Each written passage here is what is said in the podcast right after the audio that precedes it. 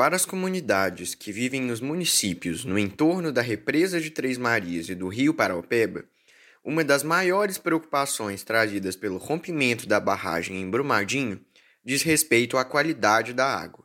Além da ansiedade pelos resultados dos testes das águas, diversas comunidades e condomínios da região tentam entender como funcionam os filtros d'água, prometidos e às vezes instalados pela Vale em seus territórios. Uma situação ainda confusa e que tem gerado muitas dúvidas. O Águas Gerais de hoje convidou Marina Dolabella, da equipe de Direitos das Pessoas Atingidas, e Flávia Siqueira, da equipe ambiental do Instituto Guaicuí. Está começando agora Águas Gerais, um programa do Instituto Guaicuí. Oi, pessoal, sou o João, da Comunicação do Guaicuí, e hoje eu estou aqui com a Marina Dolabella e a Flávia Siqueira para a gente conversar um pouco sobre os filtros d'água que têm sido instalados pela Vale. Marina, Flávia, muito obrigado pela entrevista, viu? Obrigada, João, pelo convite. Eu sou Flávia Siqueira, analista ambiental do Guaicuí, e estou acompanhando essa questão dos filtros. Oi, João. Aqui é a Marina, eu sou advogada popular do Instituto Guaicuí e agradeço muito a oportunidade de falar sobre um assunto que é tão importante para as comunidades atingidas. Muito bom, gente. Marina, Flávia, muita gente aqui da nossa região já ouviu falar sobre a instalação desses filtros de água da Vale.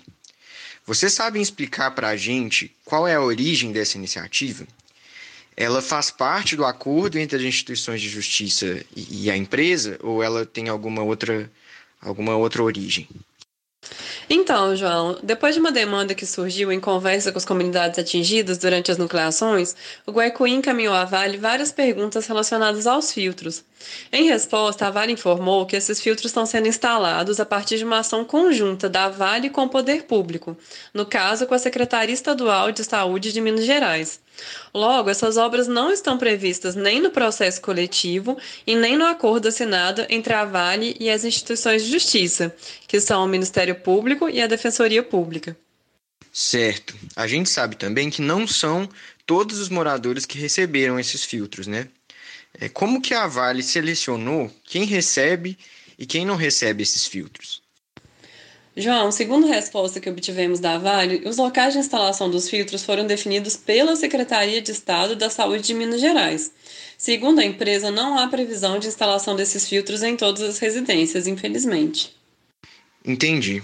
E legalmente, como é que o Gaicuí tem ajudado as comunidades atingidas a, a conseguir informações sobre essas instalações que são, são tão incertas ainda para as pessoas, né? Bom, primeiramente, a gente precisa destacar a importância da comunidade permanecer unida e mobilizada também sobre essa questão dos filtros. Infelizmente, não somos nós do Guaicuí que decidimos os locais de instalação e também não podemos determinar que a Vale instale filtros em todas as moradias. Mas a comunidade tem o direito de saber e a empresa ré precisa ter transparência. Por isso, Guaicuí, tentando buscar essas respostas, pode encaminhar ofícios à Vale e à Secretaria de Saúde com as perguntas das comunidades sobre qualquer questão relacionada aos filtros.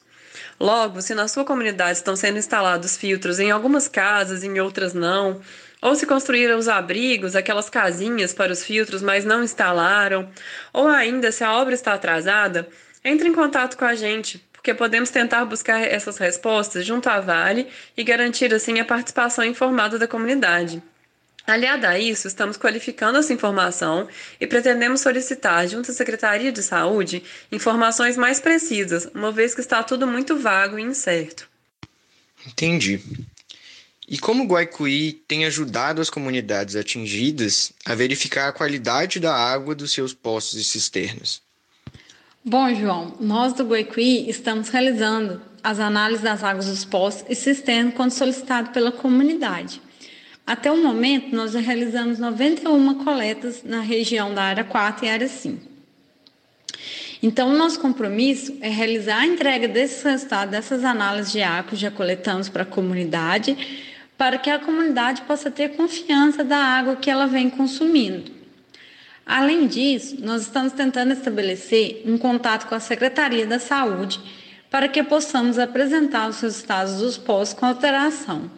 e assim a gente orienta eles onde há algum tipo de alteração, né? No entanto, sabemos que não temos autonomia para orientar os locais de instalação. Então, isso fica a cargo da secretaria. Então, se você está inseguro quanto à qualidade da sua água, que você está consumindo, da sua cisterna, do seu poço, você pode entrar em contato com a gente do Guaicuí para que a gente vá até a sua casa, coleta essa água e faça análise. Isso de, independentemente da Vale e da Secretaria da Saúde. Certo, Flávia. E quais são as obrigações da Vale em relação à manutenção desses filtros?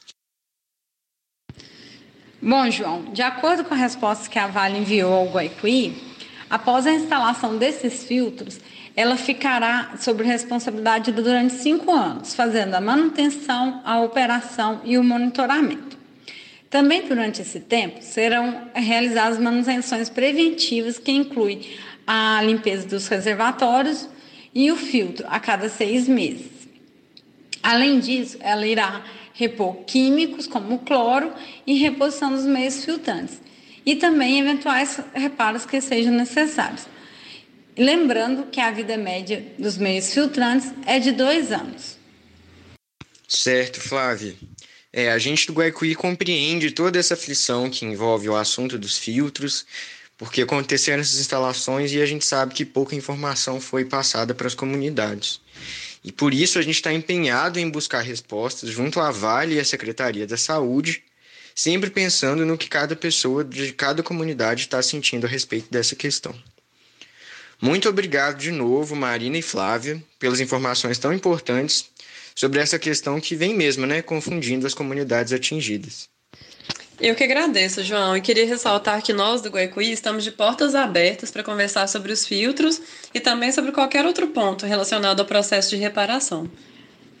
João, obrigada pela oportunidade de estar falando de um assunto tão importante e que a gente espera sempre trazer um conforto para a população de atingidos.